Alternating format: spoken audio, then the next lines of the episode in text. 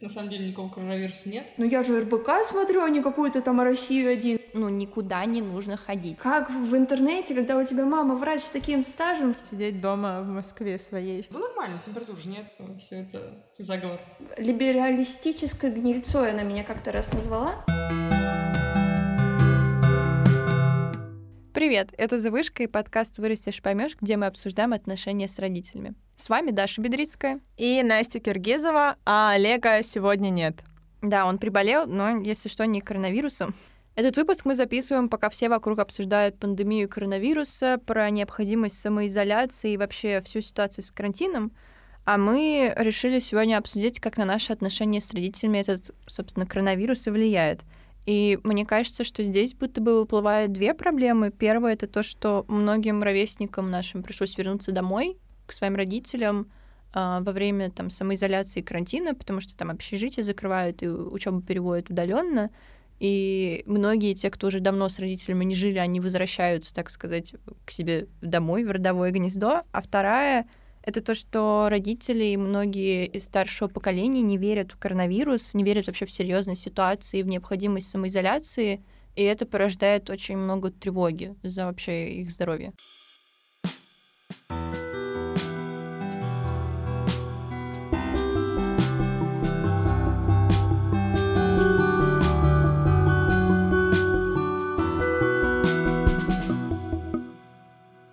Следующая неделя объявлена нерабочей, и, наверное, когда вы будете слушать этот подкаст, она уже начнется или будет заканчиваться. И кажется, то, что родители не пойдут на работу, увеличит общение с ними и, значит, может увеличить конфликты с ними тоже. И я очень долго думала из-за этого, стоит ли ехать домой. Я переживала, что я тоже буду больше общаться с родителями, и я тоже могу с ними больше начать конфликтовать, но в итоге мои родители сами сказали мне не приезжать и сидеть дома в Москве своей. Вот, у меня случился heartbreak. Ну, кстати, вот пока мы писали сценарий э, выпуска, я переписывалась с своей подругой, она учится во Франции, и она рассказывала, что ее однокурсница, она живет с отцом, и у них достаточно напряженные отношения, а сейчас из-за карантина у нее единственная возможность вообще от него как-то изолироваться, это запереться в собственной комнате. А так она, типа, неизбежно с ним 24 на 7 находится, и она явно вот в такой ситуации вообще не одна, и мне кажется, это достаточно сложно возвращаться обратно к родителям домой, когда ты уже какое-то время живешь без них, и ты такой уже самостоятельный человек со своими порядками и привычками. А тут ты возвращаешься к родителям домой, где свои правила, и их нужно соблюдать, и они часто входят в конфликт э, с твоими собственными выработанными. И тут, э, ну, становится очень сложно подстраиваться под эти правила, которые уже не твои, и мне кажется, это тоже становится почвой для конфликтов. И еще плюс, ну, там, не знаю, родители представление, что ты должен возвращаться часов в 11 домой, а у тебя уже, ну, такого нет, и тут вдруг ты почему-то должен, ну, этому подчиняться. Мне кажется, это еще потому, что ты такой вроде бы ощущаешь себя взрослым самостоятельным человеком, приходишь домой, и родители тебя воспринимают все равно как ребенка mm. и общаются с тобой как с ребенком, и ты такой, блин. Блин, мне нужно вернуться в 11 домой, мама звонит. Похожая ситуация у нашей героини Вари. Она недавно вернулась домой к родителям из-за коронавируса как раз, и у нее обострились конфликты с мамой. И сейчас она расскажет свою историю. Варя, привет. Привет, у меня история простая. Я живу отдельно от мамы уже два года, живу в Подмосковье, она в Москве. И когда началась пандемия коронавируса, моя мама, которая очень сильно за меня беспокоится, и сама врач, э, сказала, что все, я возвращаюсь домой, в Москву, чтобы не ездить по электричкам, по общественному транспорту, не мотаться постоянно, и чтобы я всегда у нее была под контролем, так скажем, чтобы она контролировала, что я там маску надеваю, лекарства пью, витаминчики и все такое. Ну и я вернулась. Следовательно, начались у нас конфликты э, различные из-за того, что я вернулась, потому что я уже отвыкла жить под ее контролем. Она прям очень много контролирует, особенно из-за того, что коронавирус. Э, это прямо у нее мания касательно него. Она каждый день по несколько раз заходит ко мне в комнату и объявляет каждую новость, э, которая самая свежая про коронавирус. Как ты относишься к тому, что она приходит к тебе в комнату и начинает объявлять каждую новость? Каждый раз, когда она заходит, естественно, я раздражаюсь, потому что она меня отвлекает от чего-то. Я могу либо работать, либо учиться, либо просто заниматься своими делами. Чаще всего я смотрю видосы на Ютубе или сериал. Но в любом случае она меня отвлекает в мое время, которое я обычно э, у себя дома в Подмосковье, я провожу его сама с собой. Каждый раз, когда она заходит, естественно, я раздражаюсь, потому что, э, ну, я уже отвыкла от такого, и я считаю, что это не нужно. Вот. Тем более, что объявлять мне каждую новость, э, так скажем, поддерживать эту панику, со временем я уже, в принципе, начала очень, ну, довольно остро на это реагировать. Я сразу, как только она ко мне заходит, я такая, так, мне это не интересно. Она все равно говорит, ее это не останавливает, но в целом это, конечно, напрягает каждый раз выслушивать, как будто я такой пятилетний ребенок, который, э, если ему тысячу раз одно и то же не повторишь, он не запомнит. А как-то еще ее контроль с ее стороны, он проявляется, помимо того, что она все время держит руку на пульсе вот с коронавирусом и обо всем сообщает тебе? Да, конечно, у нее, в принципе, она всегда была такой весьма контролирующей матерью. Она старается меня контролировать во всем, и когда я живу рядом с ней, она, следовательно, у нее больше простора для фантазии. То есть это начинается контроль того, э, как я одеваюсь, э, там, вплоть до того, ой, во что это ты вырядилась, или а ты не хочешь шарфик поменять, как-то он странно на тебя смотрится. Потом какие-то эм, наши бытовые вопросы, то есть там мы порой с ней сталкиваемся на предмет того, а когда ты посуду помоешь, я такая, ну я же обещала, что я помою, значит я помою. Ну, в общем, да, я тоже порой веду себя как такой 13-летний проблемный подросток, но э, поэтому мы с ней все равно э, сталкиваемся в каких-то э, таких бытовых моментах тоже. Это кот на заднем плане? Да, да, да. Да, это э, мой кот. Э, здравствуйте. Прелесть. И что-то нужно перезаписать? Нет, нет, нет, все в порядке, это даже мило. А я правильно понимаю, что вы, вы в итоге как-то конфликтуете? То есть она приходит, тебе рассказывает и вообще контролирует, тебе это не нравится, ты как-то отвечаешь, что это в конфликт выливается все? Да, да, частенько, ну, в плане э, раньше, и в подростковом периоде, конечно, все было жестче, все наши конфликты, потому что я еще не умела себя контролировать, не умела вообще, в принципе, понимать, а что я испытываю, почему мне это не нравится. А, и, конечно, в подростковом периоде у нас все было жестче, там доходило и до кидания, швыряния различными предметами. А, сейчас э, такого нет. А, сейчас мы уже как-то более это цивилизованно стараемся проходить. Я хожу к психологу, мама просто сама как-то над собой работает. У нее уже не так много, в принципе, негатива в жизни, поэтому она поспокойнее себя ведет. Вот э, у нас сейчас акцент наоборот на меня сместился, потому что у меня энергия на нуле, и мне банально нет энергии, чтобы контролировать мои эмоции. Из-за этого я могу сама провоцировать конфликты. Она просто может у меня спросить, э, как э, день на работе прошел, я ей могу ответить, ну что, а каждый день он что, новый, что ли, на работе? Ну, то есть я могу прям очень остро отвечать, и она на меня обидится, скажет что-нибудь, вот, мол, совсем ты меня не любишь, я из-за этого еще больше раздражаюсь, говорю, ну как ты можешь так говорить, вот, ну даже, то есть э, мы как-то слушать сейчас друг друга стараемся, и если я ей говорю, что, мам, ну вот ты говоришь, что ты меня не контролируешь, хотя вот посмотри, вот ты контролируешь контролируешь меня так-то, так-то, так-то, ты мне говоришь что-то, то-то, то-то. Ну, она сидит, слушает, она, конечно, отрицает это все, но это не выливается в какие-то просто оскорбления, как это, например, раньше было. А как ты считаешь, эти вот мамины обиды, они справедливы или нет? Я думаю, что они у нее идут отчасти из-за ее каких-то там проблем, э, из-за ее детства какого-то, потому что ей всегда, в принципе, кажется, что она обделена вниманием, и поэтому она часто со мной э, говорит то, что ей не хватает моего внимания, хотя я считаю, что хватает, хотя порой я все равно понимаю, что ей очень горько из-за того, что она очень много работала, когда я росла, и она практически меня не видела, и, и я со временем к этому привыкла. И вот в классе в девятом она стала меньше работать, и такая, вот, Варя, радуйся, я теперь больше времени буду с тобой проводить, а мне уже это было не нужно. Я вот привыкла быть одна, и я просто, в принципе, уже отвыкла вот от какой-то такой мне уже не нужна вот эта вот семейная атмосфера, когда вы все делаете вместе, вы там ужинаете вместе, веч вечера проводите вместе, там, не знаю, завтракаете вместе. У нас вообще ничего такого нет. Обычно мы просто сидим по разным комнатам, и у нее чаще всего конфликты, конечно, из-за этого, что ей кажется, что мы ведем себя не как семья, но я просто не могу себя насиловать и как-то выходить из комнаты.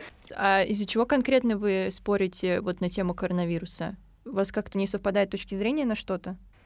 Да, э, на самом деле так получилось, что коронавирус это весьма политизированная тема, и у нас э, часто не сходятся в политике наши какие-то взгляды. Э, мама часто смотрит э, на вирус как что-то, что кто-то культивировал специально, чтобы разрушить российскую державу. Я на это смотрю не так. Э, я смотрю это просто как на пандемию. Поэтому мы часто конфликтуем, когда вот именно что-то касается обсуждения нашего нынешней ситуации в стране тоже. Я считаю, что у нас не совсем честно в медиа представлен корон... случай по коронавирусу у нас в стране. Она считает, что нет, нужно доверять тому, что говорят в телевизоре. Это все точно правда. Она постоянно смотрит РБК, она постоянно говорит, ну я же РБК смотрю, а не какую-то там Россию один, значит, в РБК всегда говорят правду. Ну, я считаю по-другому. Плюс э, у нас э, именно вот на каких-то, на какой-то медицинской основе возникают споры с теми же масками, что, мол, вот носи маски обязательно. Я такая, вот я недавно сказала, ну не недавно, однажды ей сказала, что, мол, я прочитала в интернете, и все, у нее сразу истерика, паника. Как в интернете, когда у тебя мама врач с таким стажем, что ты там в своих интернетах начиталась про эти медицинские маски? Вот этого специально, чтобы всю нацию нашу убить, говорят, что маску не надо носить. Я со временем выработала просто список тем, которые я не могу обсуждать с мамой, потому что если я их начну обсуждать, то мы сразу же будем конфликтовать, причем очень серьезно. У меня мама консервативная, если там я с ней начну обсуждать ЛГБТ, а, ну, еще какие-то прогрессивные идеи, там, феминизм, а, политическую ситуацию в стране. А, не дай бог Егор Жуков как-нибудь задействуем будет в коронавирусе, тогда все, у нас просто тут будет все полыхать. И, скорее всего, это вырастет большой конфликт, большую словесную перепалку, там, где мы будем хлопать дверьми и все в этом роде. Вот, и меня мама назовет какими-то либералистической гнильцой, она меня как-то раз назвала. Вот. И поэтому сейчас я стараюсь уже такие э, темы не обсуждать, и поэтому у нас, в принципе, коммуникация с мамой сводится во многом к минимуму. Вот. Ее это расстраивает, а я понимаю, что, ну, ну так, видимо, оно и будет. А ты пока рассказывала, ты вот говорила, что она много работала, пока ты училась в школе, и в какой-то момент она стала mm-hmm. работать меньше, захотела будто какой-то семейности контакта, но это уже тебе не было нужно.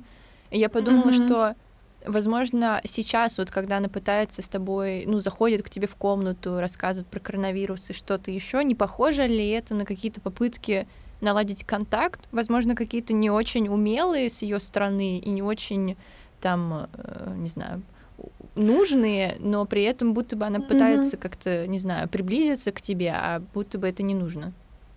На самом деле я думала об этом, но мне все-таки кажется, что это контроль, потому что за каждой этой новостью следует повтор всей информации о том, как я должна быть осторожна, и каждая эта новость, она для нее не просто, чтобы посмотри, как интересно, а, мол, посмотри, как это опасно, и как, и, что, ну, слушай маму, мама знает лучше, что, как нужно себя вести, что нужно делать. В этих во всяких там интернетах американцы пишут, что хотят, чтобы нашу страну развалить, а ты вот слушай меня.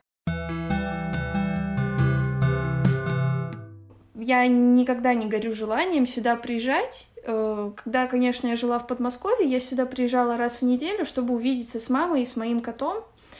А сейчас э, я каждый день думаю и мечтаю о том, чтобы вот наконец-таки вернуться в Подмосковье, э, в свою ту квартиру, потому что ту квартиру я считаю своим домом. Но знаете, вот это вот ощущение дома, оно дает определенную стабильность, оно дает определенную уверенность. И дом уже никакая пандемия, никакой кризис уже не так страшен, как если ты живешь в том месте, которое тебе постоянно причиняет определенный дискомфорт. А ты сейчас не уезжаешь, потому что ты не хочешь, или потому что мама тебе говорит, не, уезжай? Я сейчас э, не уезжаю из-за мамы. Мы с ней уже поговорили. Возможно, я вернусь э, в Подмосковье скоро. Э, и единственный аргумент, который я смогла придумать и который ее убедил о том, что мне стоит вернуться в Подмосковье, это о том, что там меньше больных коронавирусом, чем в Москве. Э, и поэтому она сказала, ну хорошо, тогда я на своей машине, чтобы ты не на общественном транспорте, я тебя вот туда везу, потому что на следующей неделе вводится карантин для всех, и я просто буду сидеть дома постоянно, и она будет за меня спокойна, и вот это вот у нее такое вот условие единственное, чтобы я туда уехала. А я правильно понимаю, что вот если бы не было возможности на следующей неделе уехать обратно вот тебе в свою квартиру, то вот дальнейшее нахождение с мамой на одной территории было бы, ну, очень-очень сложным и тяжелым для тебя эмоционально? Да, да, правильно.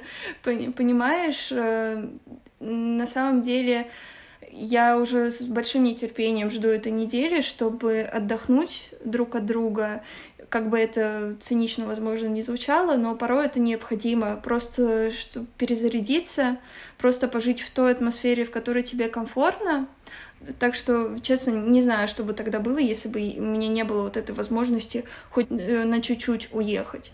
Думаю, что было бы э, действительно очень тяжело, и я прям даже боялась, что вдруг ко мне э, вернутся мои депрессивные настроения, а, и я действительно смотрела на эту перспективу а, с большим ужасом и страхом. А вот ты говорила, что вы работаете над отношениями. Как вы это делаете? Mm-hmm. Э, мы стали больше гораздо разговаривать друг с другом, как адекватные, спокойные люди.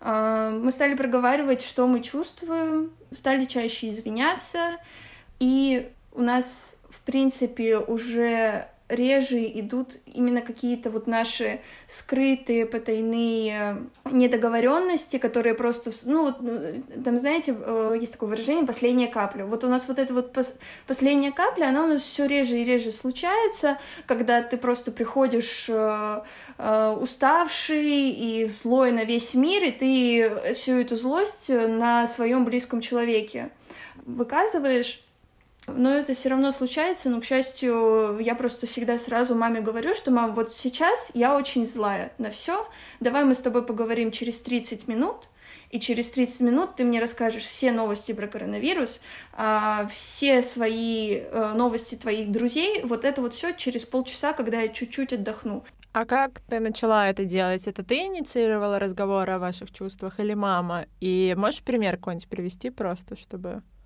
не знаю, это не то, что каждый день у нас есть ритуал, что в 8 часов вечера мы сидимся и разговариваем о наших чувствах.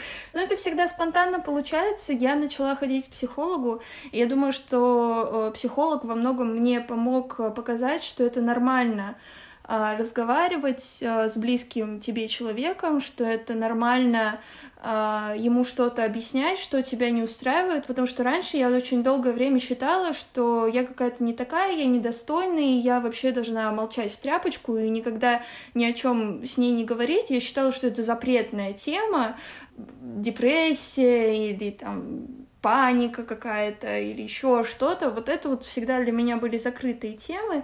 И психолог мне, конечно, помог понять, что этого не стоит бояться, стоит как-то вот начать человеку доверять, и, в принципе, как-то, ну, по жизни так получилось, что я поняла, что мама единственный человек, который будет постоянно со мной рядом, и что бы у нас между нами ни происходило, мы все равно любим друг друга, поэтому я начала уже больше открываться, что-то ей рассказывать именно не из своей жизни какие-то моменты, а вот просто, в принципе, о чем я думаю, о чем переживаю, потому что я долгое время росла, и я вообще маме... Я могла рассказывать, что со мной произошло в школе, но я никогда не рассказывала, что я испытывала, что я чувствую, потому что э, часто это встречалось э, несерьезно, как будто там я там ей рассказывала про мою первую любовь, и она сказала, да ты чё, это пройдет, просто привязанность, просто дружите хорошо ну, мне было обидно очень. И я как-то долгое время вообще никак с ней не делилась, а потом я сама начала делать вот эти вот первые шаги, а поскольку мама меня сильно любит, она, естественно, сама тоже пошла навстречу,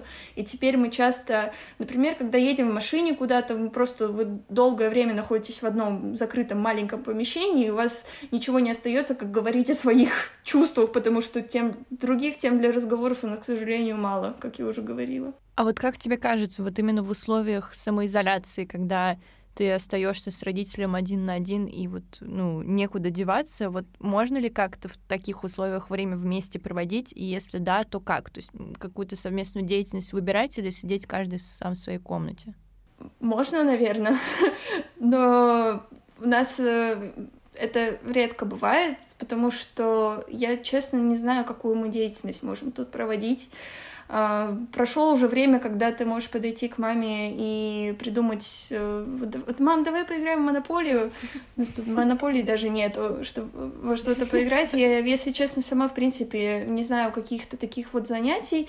Кстати, я вспомнила, мы начали вместе смотреть фильмы. Я ей показывала какие-нибудь фильмы, которые я недавно сама увидела. Вот мы с ней недавно посмотрели «Паразитов» впервые или «Брачную историю». Ну, такие фильмы современные, которые я уже сама смотрела, потому что если я фильм не смотрела, мне очень всегда сложно его смотреть с мамой, потому что тогда я не знаю, он ей понравится или нет, он хороший или нет, и если он плохой, то я буду чувствовать себя виноватой, потому что у меня тоже свои различные там внутренние моменты, когда я очень хочу понравиться и не хочу причинять э, маме какие-то страдания, хочу быть хорошей дочкой и все такое. А в целом, я думаю, конечно, можно э, находить какие-то точки соприкосновения, просто у нас это идет э, постепенно, очень медленно. Может быть, в будущем у нас будет уже больше каких-то а, и тем для разговоров. Может быть, она мне больше уже начнет доверять в чем-то, а, не только я ей. Ну, посмотрим.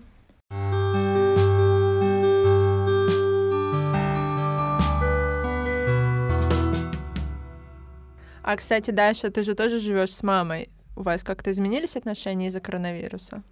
Ну, да, мы живем вместе, но при этом у нас как-то ничего не поменялось, потому что мы уже ну, продолжительное время так живем, mm-hmm. так что я ну, дома, и мы 24 на 7 вместе, поэтому вот сама ситуация с коронавирусом на наших отношениях как-то не очень отразилась, но при этом меня настораживает то, что моя мама считает самоизоляцию какой-то излишней мерой, и я очень тревожусь за это, потому что потому что она считает, что вот совсем никуда не ходить, это как-то отсу- какое-то отсутствие здравого смысла, и поэтому она продолжает выходить, и более того, там она, я просто недавно слышала ее разговор с бабушкой, и где она ее, ей говорила, что, ну, это абсолютно бессмысленно сидеть дома, вот выходи гулять. Хотя, ну, моей бабушке там 70 лет, и она в группе риска, и ей лучше сидеть дома.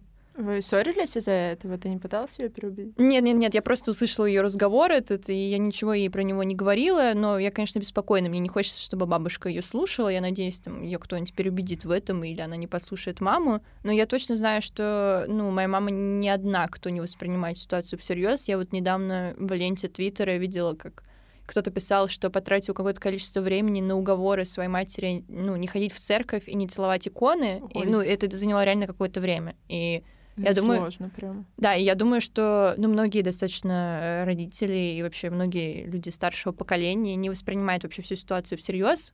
Может быть, в том числе потому, что там они им страшно поверить в это, и они будто бы все отрицают, но при этом это все очень сильно поднимает уровень тревоги за там, здоровье и за то, что они себя не берегут.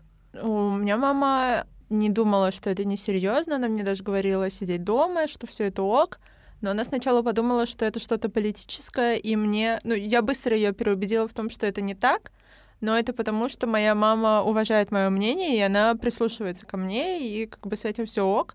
Но я вот представляю, что есть родители, которые как бы им mm-hmm. все равно на мнение детей, и они не прислушиваются, и это, наверное, очень сложно переубедить своих родителей, когда ты за них беспокоишься.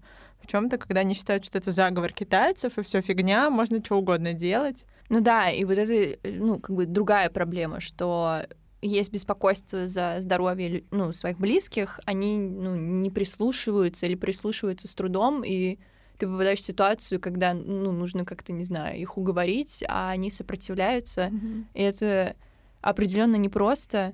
Ну вот, например, у нашей следующей героини Иры мама сначала не верила в коронавирус, и мы решили с Ирой это обсудить. Привет, Ира. Привет. Привет. Расскажи, что думает твоя мама про коронавирус.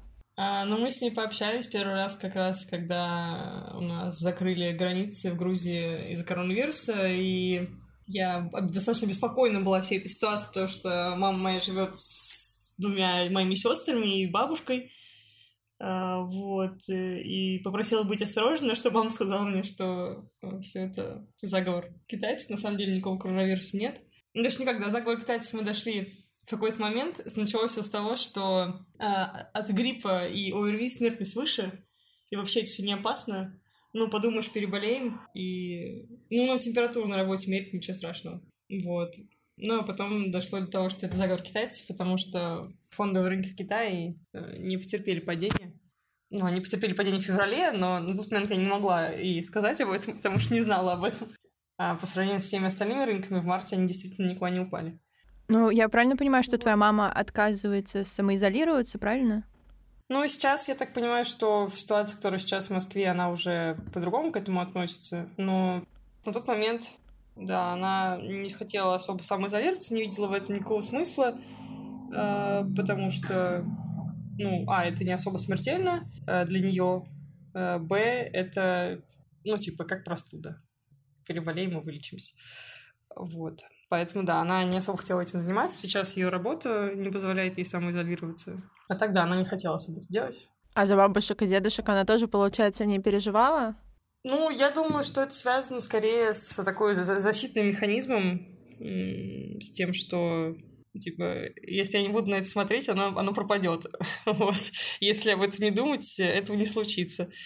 И вроде как бабушка-то из дома не выходит, ну и все нормально. Но при этом мама выходит из дома и может быть переносчиком. Да. А ты пыталась да. маму как-то переубедить в ее позиции? Ну, я, конечно, сказала, что я не, очень, не считаю это очень правильным, и что я переживаю за бабушку, но это тоже сложный вопрос э, переубедить, а как я ее переубежу? Ну, она взрослый человек. Я могу отвечать э, ну, в данном случае только за себя. Я могу сказать ей, что я волнуюсь, могу предложить ей мыть руки и не подходить близко к людям, больше я примерно ничего не могу сделать. Даже если я была в Москве, я бы больше примерно ничего не могла сделать, потому что это ну, не моя зона ответственности просто. Я за них переживаю, я их люблю, я им об этом говорю, э, но больше никак я не могу на это повлиять. Ну и как вы, вы же наверняка сами знаете, что переубеждать людей, которые в чем-то уверены, это совершенно бессмысленное занятие, поэтому я просто там, не знаю, скинул ей пару постов в Фейсбуке от врачей, которые достаточно подробно расписывали, как все это проходит, как протекает заболевание, как проходит заражение, почему важно самоизолироваться. И вот, и все. Надеюсь, что это как-то помогло. С тех пор мы не созванивались еще. Она что-то ответила на эти посты? Нет, не отвечала.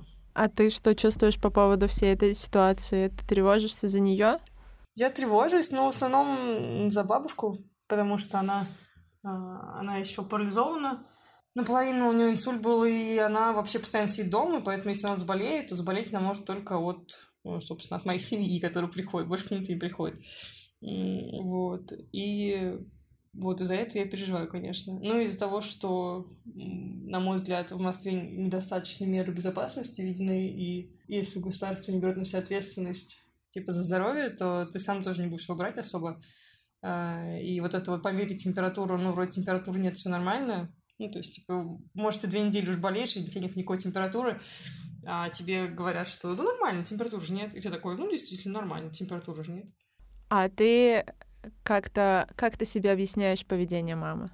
Я думаю, что, как я уже говорила, она просто прячется. Ну, это страшно, но просто это же допустить мысль о том, что сейчас в мире проходит такая эпидемия, серьезно, с просто кратким увеличением больных в день, что люди где-то, не знаю, задыхаются, они не могут дышать. переполнены больницы, города закрыты, ну, не знаю, нет никакого сообщения, не ходит метро, ты не можешь выйти из дома, потому что тебя штрафуют, это просто невозможно. Это, это слишком страшно, нереально, похоже на войну или фильм ужасов. И представить себе это, ну, как бы позволить этой мысли существовать в голове очень сложно. Для этого нужно как-то подготовить себя к этому, что ли. И мне кажется, что отчасти все это поведение как раз... Э, психика так спасает себя. Спасает себя, а, смехом, поэтому так много мемов и тиктоков на тему коронавируса, и, б, отрицанием существования просто Просто нет, этого нет, потому что этого не может быть никогда. Вот так я себе это объясняю. У тебя получается какая-то такая безвыходная ситуация, когда ты никак не можешь повлиять, но тебе очень тревожно. Э, ну, отчасти, да. Я обсуждала с своим терапевтом всю эту ситуацию, и мы пришли к выводу, что, в общем-то, никак нельзя повлиять а, на эту ситуацию, кроме как говорить о том, что я вас люблю, я за вас переживаю, попробуйте сделать вот так вот. А вот, кстати, я прочитала, можно вот так вот сделать, э, антисептик себе сделать дома, нужен всего лишь спирт и глицерин. Классная тема, попробуйте. А еще пробуйте обрывать свой телефон, я попробовала так клево, он теперь пахнет вкусно.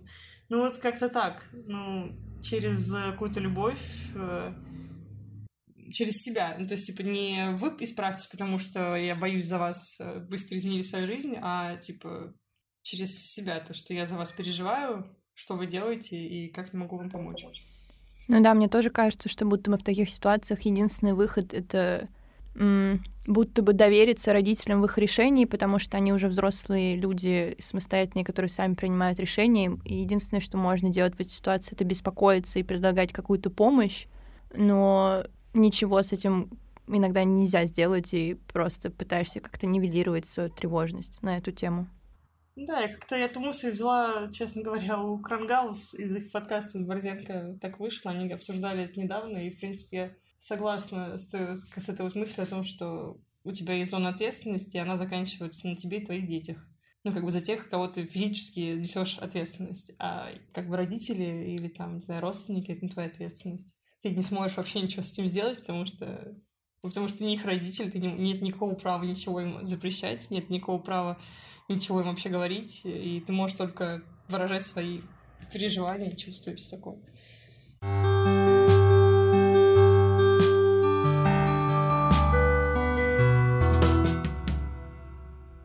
Вообще, вот этот поинт, который высказывала Ира про то, что ну, родители уже взрослые люди и самостоятельные, и сами несут ответственность за себя, и мы не можем на это никак повлиять, только лишь там принять и смириться, если их невозможно переубедить. Он очень понятный, и ну, в, в этом есть какая-то ну, доля правды и здравого смысла, потому что правда, ну, мы не можем никак повлиять на людей, которые ну, с нами не согласны, и ничего мы не можем с этим сделать. Но при этом мне кажется, что достаточно сложно как-то принять ситуацию и смириться с ней, когда ты понимаешь, что родитель не готов к тебе прислушаться, особенно когда это касается здоровья, и он уперто стоит на чем-то своем, и в группе риска при этом все еще находится, и достаточно сложно как бы вообще это принять и смириться. То есть это звучит будто бы просто, что ну окей, там его невозможно переубедить, Поэтому, кажется, придется мне это принять и спокойно там на это реагировать. И это как-то здраво, но при этом, я не знаю, я не, не очень понимаю, как это делать, только если каким-то усилием воли просто заставить себя с этим смириться, и при этом кажется, что еще смириться и принять это в том числе сложно, потому что ты будто бы пускаешь ситуацию на самотек, что ну окей, ладно, они там не верят в коронавирус, или окей, там они не считают необходимым самоизолироваться, мне просто остается это принять, но это же их здоровье, это же твои родители, и тут как-то сложно абстрагироваться от этого и принимать. И тут непонятно, либо тебе остается только постоянно с ними спорить на эту тему и бодаться в какую-то закрытую дверь, либо пытаться сохранить какие-то хорошие отношения и, окей, реально принять то, что уже тут, ну, никак не повлиять, и просто стараться как-то поддерживать и высказывать сопереживание, но при этом все еще непонятно, как принимать.